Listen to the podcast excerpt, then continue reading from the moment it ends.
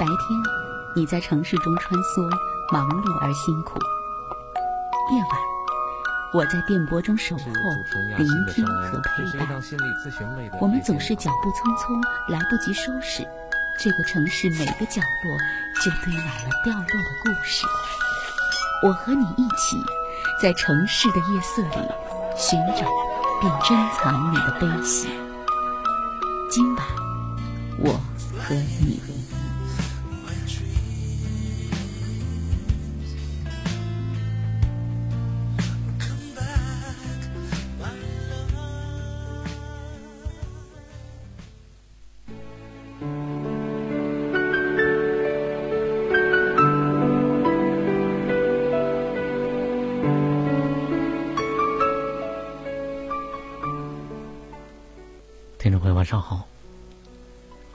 频一百点六中波幺幺二五，武汉经济广播。每天晚上二十二点到二十三点，今晚我和你节目依然是主持人亚欣，在这一个小时的时间里，和大家一起来说话，来分享文章。今天是对昨天电话的个案做的拓展和延伸。今晚我和你节目的老朋友都知道我们节目的设置的呃一些规矩，比如说我们基本上是一天来做电话的个案的陪伴与处理。这电话里面就包含了婚姻、伴侣、亲子、职场方方面面的一些心事的处理和整理了。那么紧接着第二天的工作日，一般都会。对这个电话的个案，啊，拎出几个主题来，然后来找文章，来写文章，来写索引。所以，这档节目不是我一个人在战斗，呃，我是有我们雅西心灵成长团队的好多朋友都在支撑，特别那几个骨干的朋友在一直默默的为这个节目做着奉献。啊，像啊这个如烟，啊，然后像这个谢妈妈，啊，像陈蕊，像娟子。啊，还有其他的一些朋友，呃，燕玲啊，小雷啊，哦，说到这儿，其实我想起我们的团队雅欣心语，像露露和这个欧阳明珠啊，都一直都在默默的为大家做。其实关注我们啊团队和节目呃公众号的朋友都知道，都是像燕玲、小雷啊，像他们，像这个群呐，他们都在。默默的做着很多很多大量的工作，才会有大大家呈现出来可以看到的那些文章、那些音频。嗯，所以呢，嗯，大家加注我我们的节目的微信公众号，也加关注我们的团队的微信公众号。我们节目的录音、文章、歌曲都在里面，包括我们的音频文件。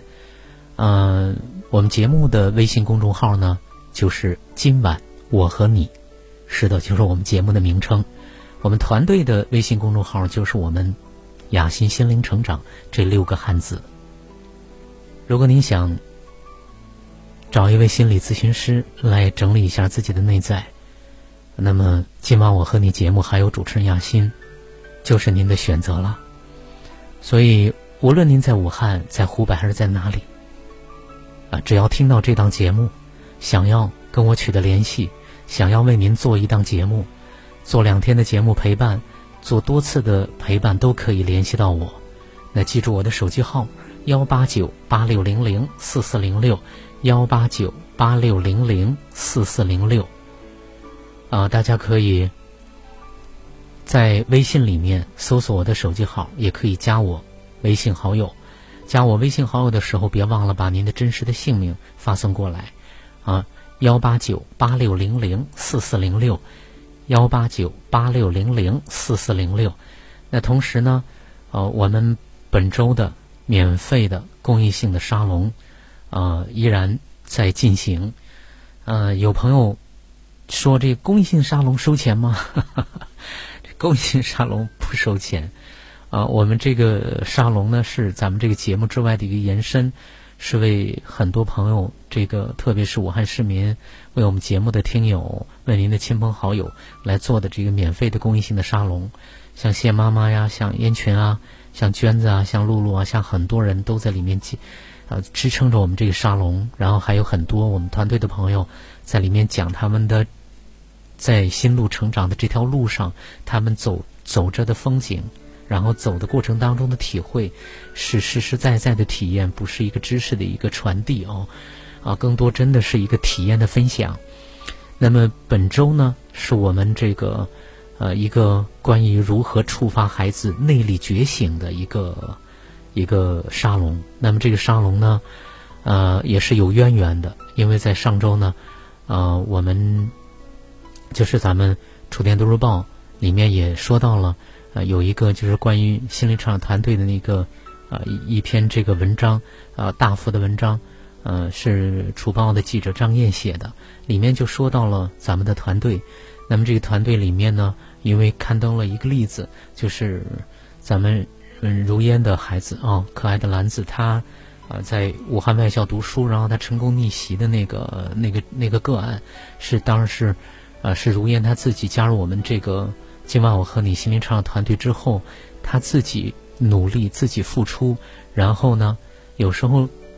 整个的很多东西啊，真的有一个关口把它打破了之后，打通了之后，能量场，然后就会顺顺畅，然后孩子内在他就会变得很顺，那么越来越顺。那么蓝子的逆袭的这个事情，很多朋友都在关注，特别是看了报纸的、听过我们节目的朋友也都在关注。那么我们就本周日就有这么一个沙沙龙哈，就是我们的如何去触发孩子的内力觉醒，就是怎么去。啊，跟孩子的内在，让他内在的本性、内在的力量去觉醒，并且发挥作用，在他的学习，在他的生活当中去发挥越来越大的作用。这是好多，呃，很多的父母恐怕都想走的一条路，或者说他们总在找一个办法，啊，觉得怎么样让孩子能够自觉的，尤其是内在生发出来的力量，然后去掌控。掌管自己的生活、学习方方面面，那么这个沙龙大家就不要错过。呃，不管您是不是团队的朋友，只要是节目的听友，只要是您方便来，都是免费的公益性的沙龙，给大家去分享。啊，那么大家可以从中会获得很多可能之前的没有没有获得的角度啊，去看孩子的很多的眼光，然后我们可能会打开一扇心窗，去慢慢的去。体会，去看到，然后我们会有所收获。所以大家呢，记住，依然是老时间啊，上午的九点半，啊，地点呢依然是在，呃，汉口建设大道跟庙墩路交汇处的有一个雨季天仙大厦，啊，雨呢是宇宙的雨季呢是同济的济哈，雨季天仙大厦，在二单元，二十九楼二九零四室。大家呢如果坐地铁，就地铁二号线。王家墩东 B 出口，直走两百米就可以。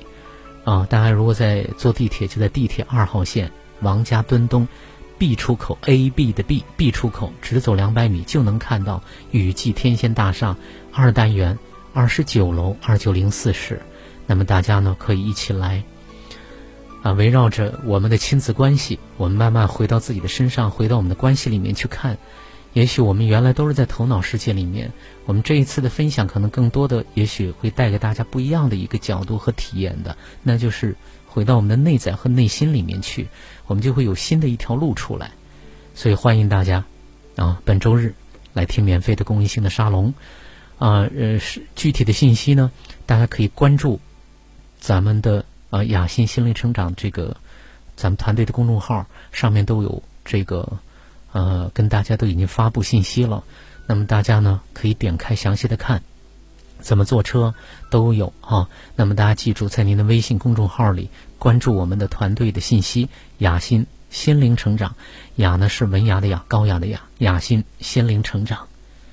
今天呢是对昨天电话个案做的拓展延伸，来听第一篇文章。啊，好的伴侣是不觉得自己唯一正确的那个人。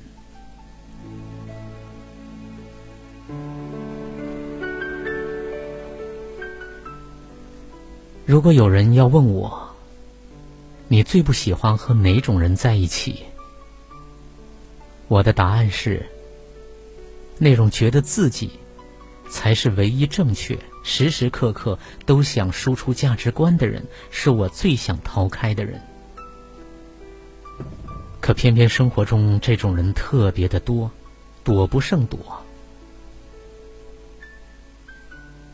比如本来就是大家在一起瞎聊，扯到八卦，我说喜欢章子怡，他偏说章子怡不行，私生活不检点。我说我喜欢的是她的演技，不关私生活什么事儿。他说那怎么行？公众人物必须树立正能量，品行第一。我随口说一句：“好演员又不是选劳模，主要还得看演技。”他马上急了：“我看你三观有问题，必须彻底改变一下了。”一般遇到这种情况，我都是点头作揖，求饶过，从不争辩，因为你怎么能战胜真理本人呢？有一次，我和朋友们去参加婚礼，同桌的大妈看我朋友脸熟。就问姑娘：“你姓啥？”朋友回答说：“我姓马。”这位大妈立刻斩钉截铁的说：“不，你应该姓杨啊！”我那朋友哭笑不得：“大妈，我真的姓马，不骗你。”大妈依旧若有所思的说：“我怎么觉得你应该姓杨啊？”吃完饭，我俩出来，我笑他。你参加个婚礼还把姓给丢了，他也笑着说：“感情我姓什么还得他说了算。”大妈的固执来源于她是一个耿直的人。我看你像一个姓杨的人，你就应该是这个人。你说不是，我才不信呢。这世界上就有一种小学教导主任附体的人，看见自己觉得不顺眼的事情就必须得管。还觉得自己是替天行道，正义感爆棚。可能我们在生活中都遇到过这样的人，他们觉得自己唯一正确，从不认错，不肯承认失误，总是能为自己的行动找到理由。这样的人会非常难以相处。谁愿意和一个永远正确的人在一起呢？既然他们不错。那错的就必然是我们自己了，谁都不喜欢这种定性和压迫感，而他们也不会开心，他们会觉得你们干嘛总是挑战我的权威？明明我才是正确的，好吧？在他们的认知中，我错了等于我不再存在了，他们把自己存在的全部理由都建立在我是正确的这种观念之上了。我要是不对了，我就没有了，找不到存在的意义。这其实是一种深藏于他们生命深处内心的恐惧。有这样的人是熟人朋友还能躲得开，可如果这样的人就是自己的家人、父母或者长辈，那就很惨了。以前我有个同学的父亲是个老古板，一辈子活的就像是激情燃烧的岁月里的时光龙似的。从来是不苟言笑，甭管多热的天儿，领口都系得严严实实的。他要求儿女们也都必须按照自己的标准：夏天不许穿裙子，不许露大腿和胸脯；家庭成员之间不能随便开玩笑；放学之后要必须回家，晚五分钟都不行。我去他家吃过一回饭，那肃杀的气氛。跟集中营似的，以后同学再怎么邀请我，我都不去了。他妈和他爸一辈子受了太多的委屈，他怕人不坏，对家庭也很有责任感，只是那种滚刀肉、油盐不进的劲儿，真的叫人受不了。因为他永远没错，永远正确，任何事情都必须按照他的心意去做，旁人的意见都微不足道。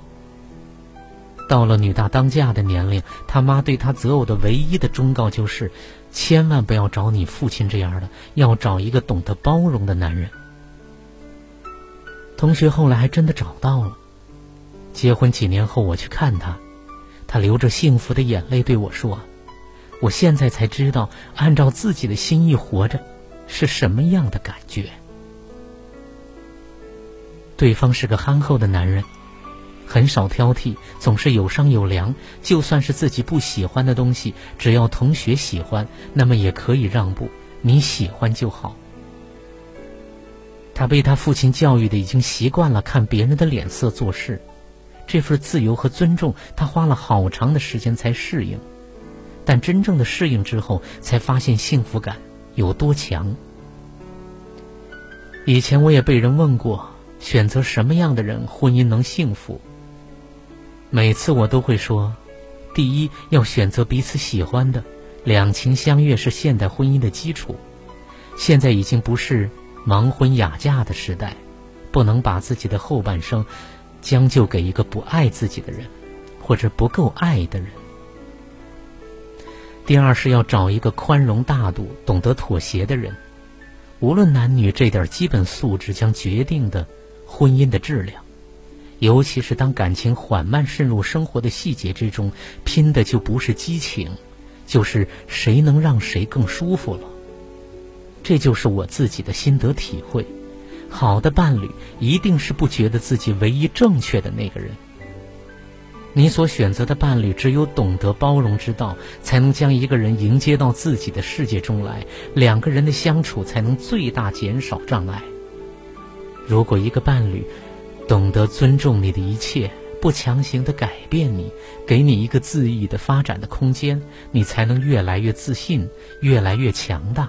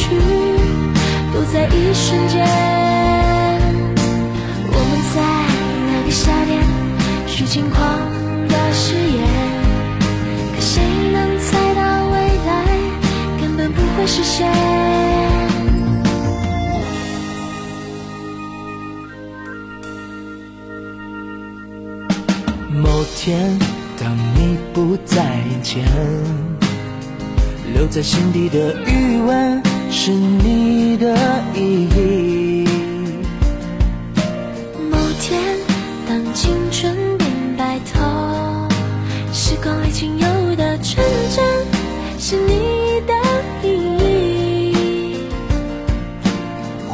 中笑着哭的我们。欢喜和悲伤都是如此的对称。你的泪甜中带咸，仿佛柠檬加了盐。拥有和失去都在一瞬间。我们在那个夏天许轻狂的誓言，可谁能猜到未来根本不会实现？全世界举手表决，只有你在我这边。年轻的灵魂才奋不顾身，让黑夜再长一些，超越爱的极限。愿时光留在昨天，永远不要改变。见。心底的余温是你的意义。某天，当青春变白头，时光里仅有的纯真是你的意义。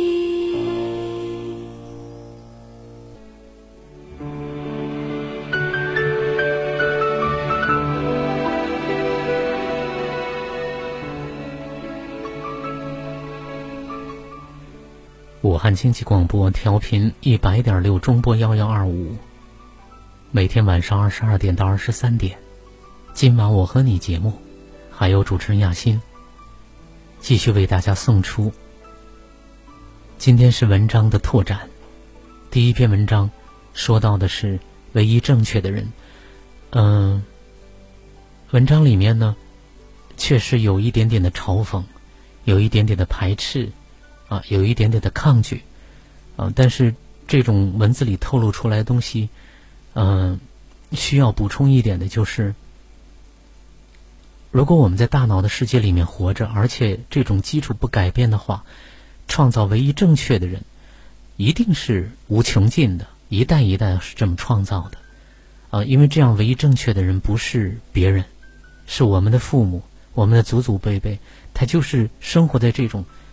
啊，我们创建出来的基础就是产生这样的人的，啊，就是产生我们的观念、我们的原则、我们的正确、我们的是非对错，啊，当然就会在生活里面就会出现，啊，就是什么都是要发表自己正确的东西，啊，然后他也是在按照正确的原则在生活的人，但是在关系里面就会带来你有你的正确，我我有我的正确。然后就看不到彼此没有合一的一个关系，这就是很糟糕的。所以我们杜绝不了的这个基础不改变，就是用正确的头脑去生活，正确是非对错的观念去生活的这种东西，啊，一定会是层出不穷，而且很悲观的说是改变不了的。这个基础如果不改变，这样的人是一代代的就生产出来的，啊，所以。我们需要去觉察、去觉醒，然后从这个一方去适应、接纳的同时，还能够去往正确的路上。这个正确是指合一的路上去走啊，我想这是可以的。所以呢，呃，来听第二篇文章，这是武文的《婚姻结仇还是修炼》，挺有意思的，来听一听吧。看到一个关于婚礼的段子。很有趣。段子是这样的：神父说，新娘，你愿意嫁给他，深入虎穴，成为他妈、他姐的替身，接受他二十多年累积的愤怒和内疚吗？新娘说：“我愿意。”神父又说：“新郎，你愿意娶她，把你家变成主战场，成为他爸？”他哥的替身，接受他二十多年累积的嫉妒和仇恨吗？新郎说：“我愿意。”神父说：“现在我宣布，你们正式结仇。”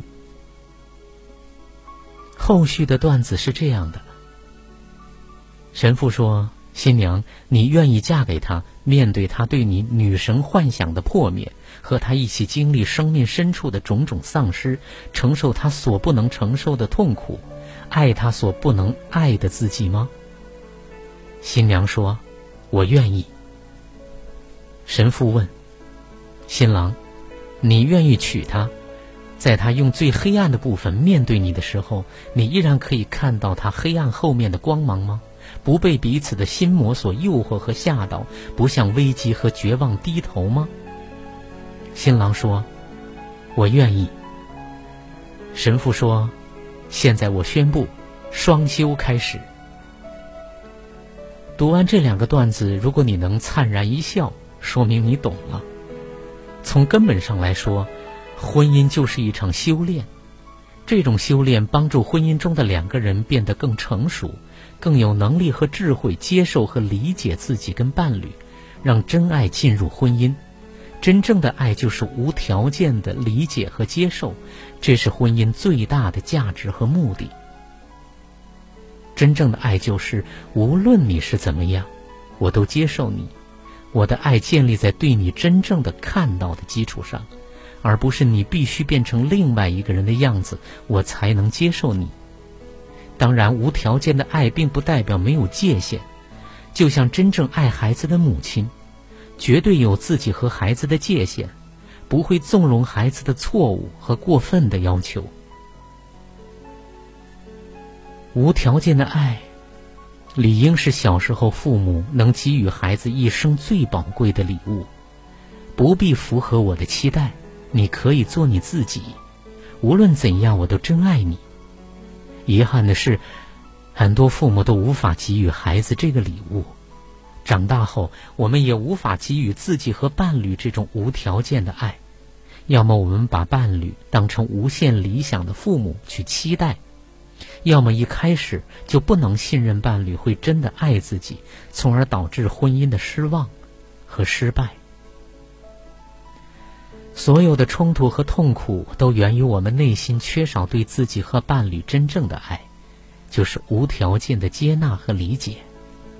而婚姻是一个修炼真爱的场所，从中会看到，婚姻就像是一面镜子，而伴侣就像是另一个我，那个无意识中潜藏很深的自我。我们对待伴侣的态度，就是内在父母曾经对我们的态度。现在我们把这种态度投射给了伴侣，我们从伴侣身上感受到的痛苦，其实就是自己内心一直压抑而想要逃避的痛苦。通过把这些早年生命的阴影投射到婚姻之镜中，我们得以看到自己内心的创伤的真相。如果有足够的智慧，你就会看到，这是生命给予的一次重新发展爱、疗愈爱的机会。婚姻的修炼，就是把自己从小从父母那里缺少的爱，通过婚姻的修炼重新找回来。如果暂时还没有这个反省的能力，要么继续沉迷在痛苦中无法自拔，要么试图通过逃离痛苦来解决痛苦。即使是心理咨询，也并不能治好一个人的真相，只是帮助你看到你的真相，也就是爱的缺失等等。《灵魂的暗夜》这本书中一句话说的非常好：心理治疗并不能治好一个人，最好的治疗是帮助一个人尽可能的让他自己去靠近自己，去接近自己的真相。当一个人能拥抱自己的真相，他就能发现生命的自由和幸福。缺失爱并不是谁的错误，不是父母的，也不是自己的。只是我们生而为人不可避免的坎坷和旅程，而当你真的能去勇敢的面对自己的真相，你会发现，缺爱的感受只是一种儿时的创伤体验，一种虚幻的阴影，它并不是真相。从内心儿童成长为一个成熟的成人，就是这样一趟心灵的英雄之旅，别无他途。另外一个真相就是，真爱从未消失过。它非常真实，非常强大，而且一直就在你的心中，就在你的身边。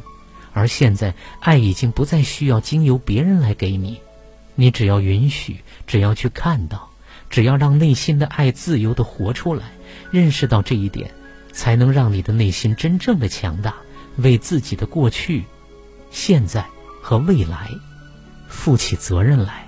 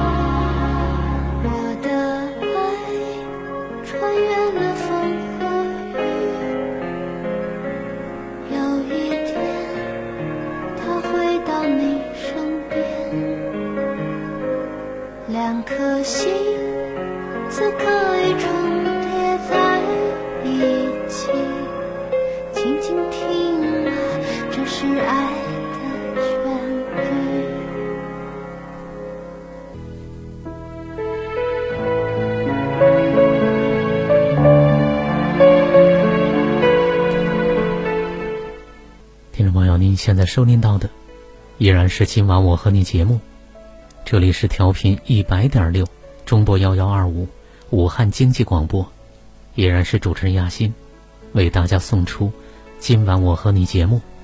别忘了咱们本周日的沙龙啊，如何去触发孩子内在的觉醒的力量哦？那么关于这一块儿，我希望有更多的朋友，特别是为人父母者和将来要为人父母的朋友。多来听一听，分享一下。有时候沙龙真的只是我们成长而成熟而觉醒的一个种子，一个开始。啊，欢迎有更多的朋友进到内在的世界里面，内心的世界里面真的是太美好、太美妙又那么强大的一个存在。我们需要去去启动它。当然，在启动之前，我们需要看到它。我们得承认它有它的存在，然后去看到它，再去走进它，再去启动它。这短短的几句话其实不容易的，因为要去接近自己的真相，我们首先得从整体的去看，我们就无法逃避我们自己内在的伤点、痛点、卡点、暗点，也就是我们盲点。那都是要走很长的路，所以那是修行的开始。第三篇文章是我。为昨天参与节目的朋友写了一篇文章，透过不同，看到存在的爱。亲密关系真的是让我很着迷的领域，比如这个领域总是呈现着丰富多彩的不同，而这个一个个不同，在头脑的世界，在红尘里，就像是迷宫，常常让我们晕头转向，找不到出口。昨晚节目中的妻子快言快语，可是心思细腻。丈夫简单直接，说过的话说过就过，做过的事儿做过就过。妻子对于家庭的建设用心良苦，焦点总是在三口之家。丈夫对于家庭不是没有想法，但是考虑的对象中还会包括自己的妈妈，因为他的爸爸已经过世了。丈夫总是看上去沉默很多，开心或者不开心不一定会说出来，可是内心往往在运作；而妻子总是有什么就说什么，开心也说，不开心也说。昨晚两位那位参与者妻子和她的老公，就是这样有棱有角、非常独特不同的存在。收音机旁的您，再看看我们的亲密关系当中的他人，是不是有很多很多的不同呢？有的妻子很大条、大大咧咧；有的妻子谨小慎微；有的老公活泼幽默；有的老公沉默稳重；有的妻子爱打扮，喜欢物质带来的欢愉；有的妻子喜欢朴素，喜欢安静，看书听音乐，不太爱热闹。精神上的愉悦是其他东西无法取代的。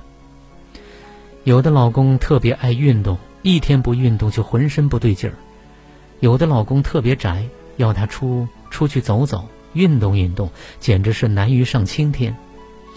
有的妻子对孩子的教育盯得特别紧，旁边人看着都神经紧张；有的妻子对孩子基本上是放养，孩子怎样都行；有的老公对于孩子的教育觉得孩子开心就好；有的老公对于孩子比当妈的。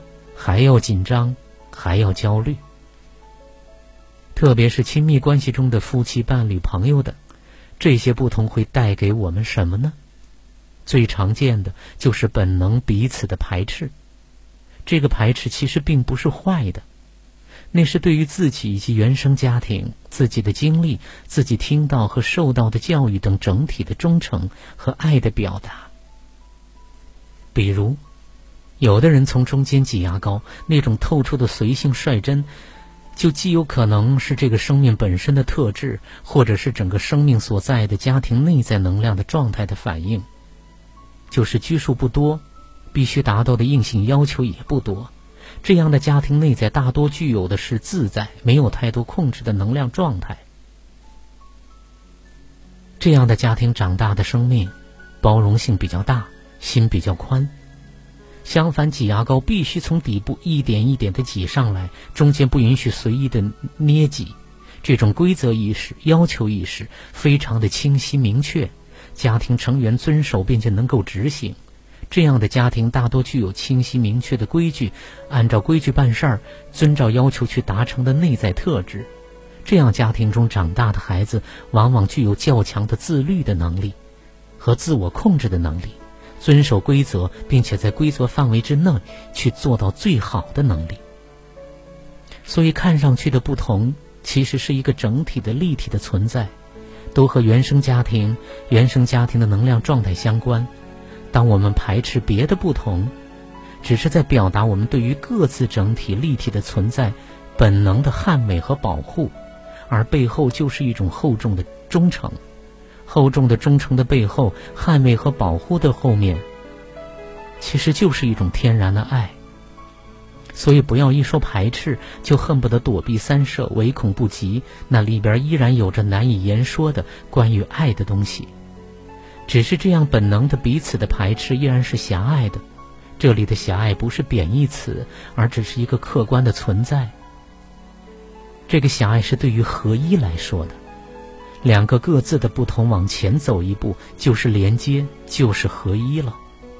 连接后的结果就是两个不同的排斥后面的爱能够连接上，爱就能顺畅的流动起来，于是合一就变成了我们是在一起的，多么美好的事情！比如昨晚参与节目的妻子看到自己的老公。在要不要婆婆一起住的问题上，犹犹豫豫，难以决断，而她则是态度一直很明确、很坚决。因为老公的态度，妻子对老公是有想法、有怨言的。当妻子从这不同的态度上开始去看到丈夫，因为丈夫作为原生家庭中唯一的儿子，养儿防老的意识不可能没有，想要孝顺妈妈的心不可能没有。爸爸走后，妈妈一个人在乡下，带着无法照顾的焦虑和牵挂，不可能没有。可是妻子和自己的姐姐弄拧了，而且妻子和姐姐吵架的事情上，自己对妻子那样的态度，恐怕也是他的隐痛之一。如果继续不考虑妻子的意见，那么自己和妻子之间的关系，一定是很不顺畅的。可是要尊重妻子的意见，妈妈又该怎么办？妻子因为婆婆的事情而和姐姐的对抗会更加的紧张激烈。妻子将来回到自己的老家，会面临什么？恐怕老公都是心知肚明的。当我们去透过丈夫和妻子不同的态度，继而去看到那个犹犹豫豫、左右摇摆、难以决断的那个呈现，深入下去，就能看到那个惹得妻子不开心的男人的心里，满满都是爱。对自己妈妈的爱，对自己妻子的爱，对原生家庭的忠诚，更有对新生家庭的维护。当丈夫看到妻子那么明确反对婆婆来和自己住在一起，其实是因为妻子想减少姐姐对于自己的指责，想要得到安静。当姐姐和妻子的对抗减少，其实就是在为下一步的和解做铺垫的。妻子想要自己开始带孩子。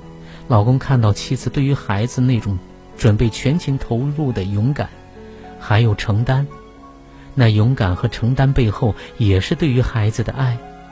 那么，透过这一个个和自己的不同，看到的妻子并不是不孝顺的儿媳妇儿，而是一个可爱的、简单的小女生。所以，当我们从那一个个不同深入下去，我们就能看到一个个独特的生命的存在。而那些生命内在心海里荡漾着的、起伏着的、翻滚着的，都是很多很多的爱。就如同我在雅欣心灵回归团队课程上和朋友们分享的，我们每个人都在爱中，只是对方不爱我们的时候，看上去不爱我们的时候，一定是在爱着亲密关系的他人，或者就是在爱着他自己。总之，都是在爱中。我们在座的各位不也是如此吗？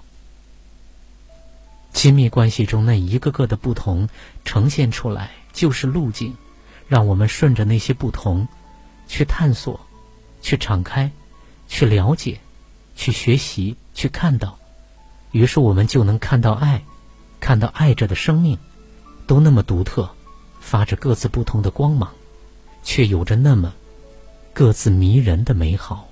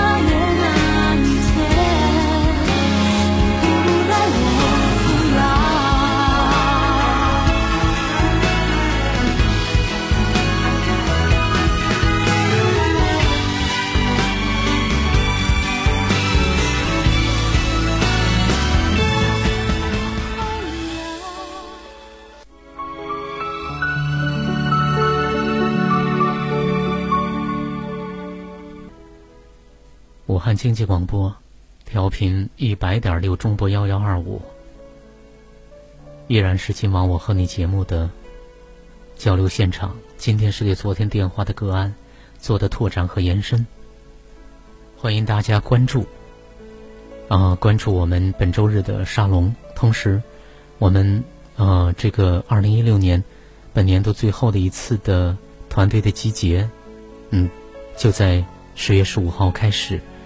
欢迎想要提升我们的婚姻、伴侣、亲子、职场关系的朋友，想要踏上新路去修炼，嗯、这样的朋友，不管您在现实生活当中带着什么样的问题而来，我们都迎接着您。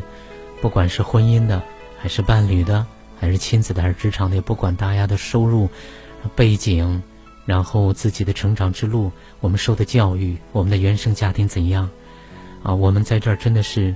没有太多分别心的迎接着各位朋友，大家也不要担心自己不是学心理学专业的，不是怎么样的，也不要担心自己的年龄，不要担心自己其他乱七八糟的事儿，在这里来，我们就会迎接您，啊，大家放心的过来，哪怕带着种种的疑虑，带着种种的担忧，自己的顾虑，还有自己要解决的很多现实红尘的问题，没有关系，来吧，我们在这里有这样一个大的。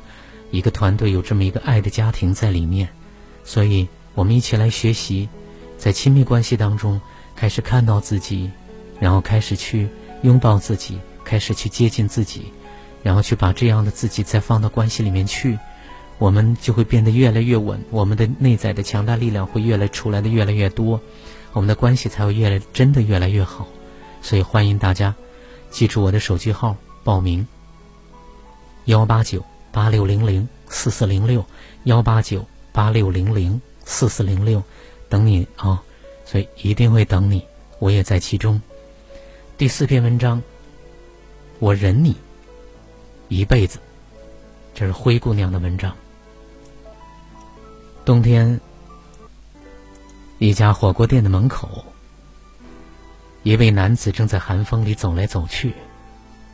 虽然被冻得瑟瑟发抖，可他还是不停的快步的走着，不时还抖抖身上的大衣，把怀里好不容易积攒起来的热乎劲儿都抖得干净了。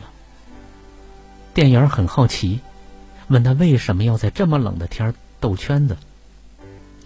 这男人搓了搓冻得有些发红的脸，不好意思的说：“其实是因为他的老婆不能吃麻辣火锅，一吃就过敏，连闻着那些味儿都会浑身起疹子。可他又是一个嗜辣如命的人，只好偶尔跟几个哥们儿出来偷偷解馋。之所以在门口走个不停，是想把身上的味道散尽，怕老婆闻出来。”店员不解。作为一个爱吃辣的人，找一个对辣这么排斥的人过一辈子，不是很痛苦吗？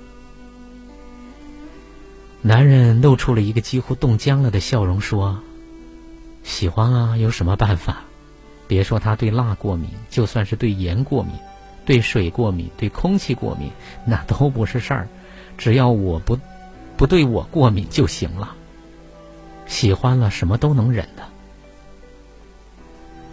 坐船从香港去澳门，看到一个女孩在船舱里呕吐，抱着袋子折腾了一路，看上去难受的撕心裂肺。我过去帮她换袋子，她虚弱的说了一声谢谢。看她面色苍白的样子，我不忍心离开，于是拍着她的背，努力找些话题陪她聊天，想分散她的注意力。女孩说自己是香港人。去澳门是为了看男朋友。我问她男朋友怎么不来看她，她叹气说她父母都有很严重的疾病，需要卧床休养，所以男友不能长时间的离开。我又问女孩怎么不干脆去澳门跟他一起生活，女孩说自己家里目前也有事情，暂时还不能彻底的放下。我皱眉问她：“你多久去澳门一次？”他回答说：“每周都会去看他，风雨无阻。去的时候吐一次，回来还要吐一次。”我惊讶的问：“你们恋爱多久了？”女孩想了想说：“算起来，我们从十八岁开始恋爱，今年我都二十八岁了，这已经是我们恋爱的第十个年头。”我几乎不能相信自己的耳朵，十年，他折腾了自己千余次。女孩看着我震惊的表情，笑了起来。她说：“不过还好了，我们的家事都已经处理的差不多了，下个月就可以结婚了。这样的日子，也终于熬到头了。”我还是无法相信，就问他：“是什么力量让你坚持了这么久？”女孩还是笑着说：“每次我吐的想死的时候，就想，只要再忍一会儿，就能见到他了。”忍呐忍的，船就到了。忍呐忍的，一眨眼儿，就过了十年。一对老夫妻，妻子有严重的洁癖，丈夫却正好相反，很不讲个人的卫生，又不喜欢做家务事儿。夫妻两人经常为这件事吵架，妻子骂丈夫脏臭，身上的味道恶心，什么难听的词儿都用上了，丈夫却依然故我。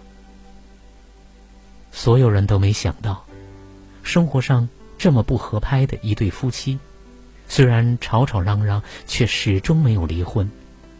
几十年过去了，在他们过完银婚纪念日的第二天，老太太忽然被送进了医院。经过诊断，她患上了帕金森综合症。儿女们都劝老父亲把母亲留在疗养院里，他们很清楚。父亲被母亲照顾了一辈子，连起码的清洁打扫都不会，又怎么伺候病人呢？谁知父亲十分的坚定，将老太太接出医院带回了家。多年过去，再到他们家做客的人都深深的感到惊讶。那间小小的两居室被打扫得窗明几净。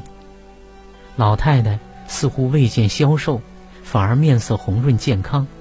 虽然坐在轮椅上，目光呆滞，流着口水，老头却耐心的一再帮她擦干净。老两口身上的衣服十分的整洁，散发着老太太最喜欢的柠檬香皂的味道。房间里甚至还养了几盆花草，青翠欲滴，洋溢着勃勃的生机。我们以为老头是找了保姆或者保洁员，后来跟他聊天才知道，他谁也没找，完全是自己一点点学着照顾病人，清理房间、烧饭做菜、洗衣叠衣。这些年，他把老伴儿照顾得无微不至，把自己也打理得清清爽爽，彻底的改变了。亲友们都佩服他，老头却一本正经的纠正说：“我老婆才值得佩服。我想到自己以前那么邋遢，他居然可以忍受我这么多年，就觉得他是真的爱我，所以我还他多少，都是应该的。”他掰着手指头给大家算。他忍了我半辈子，我再忍他半辈子，我们俩凑到一起就是一辈子，这才是圆满。这世上从来没有轻松的忍耐，所有的恒久忍耐都意味着漫长、枯燥和克制。最初，爱是甜蜜的麻药，可以让人大幅度提高对痛苦的耐受力。然而，随着时间的流逝，药力褪去时，痛苦将会被更加敏锐地感知到。那时，却发现忍耐已成为一种习惯，在苦涩中已悄然地品出了人生的种种滋味来，如茶般干的回甘。更重要的是，因为心疼对方忍耐时的痛苦，我们愿意为彼此尽力地修正自己的缺陷，从而变得更温暖和默契。这。才是诗一般的结局，谈不上完美，却是极致浪漫的、深层的含义。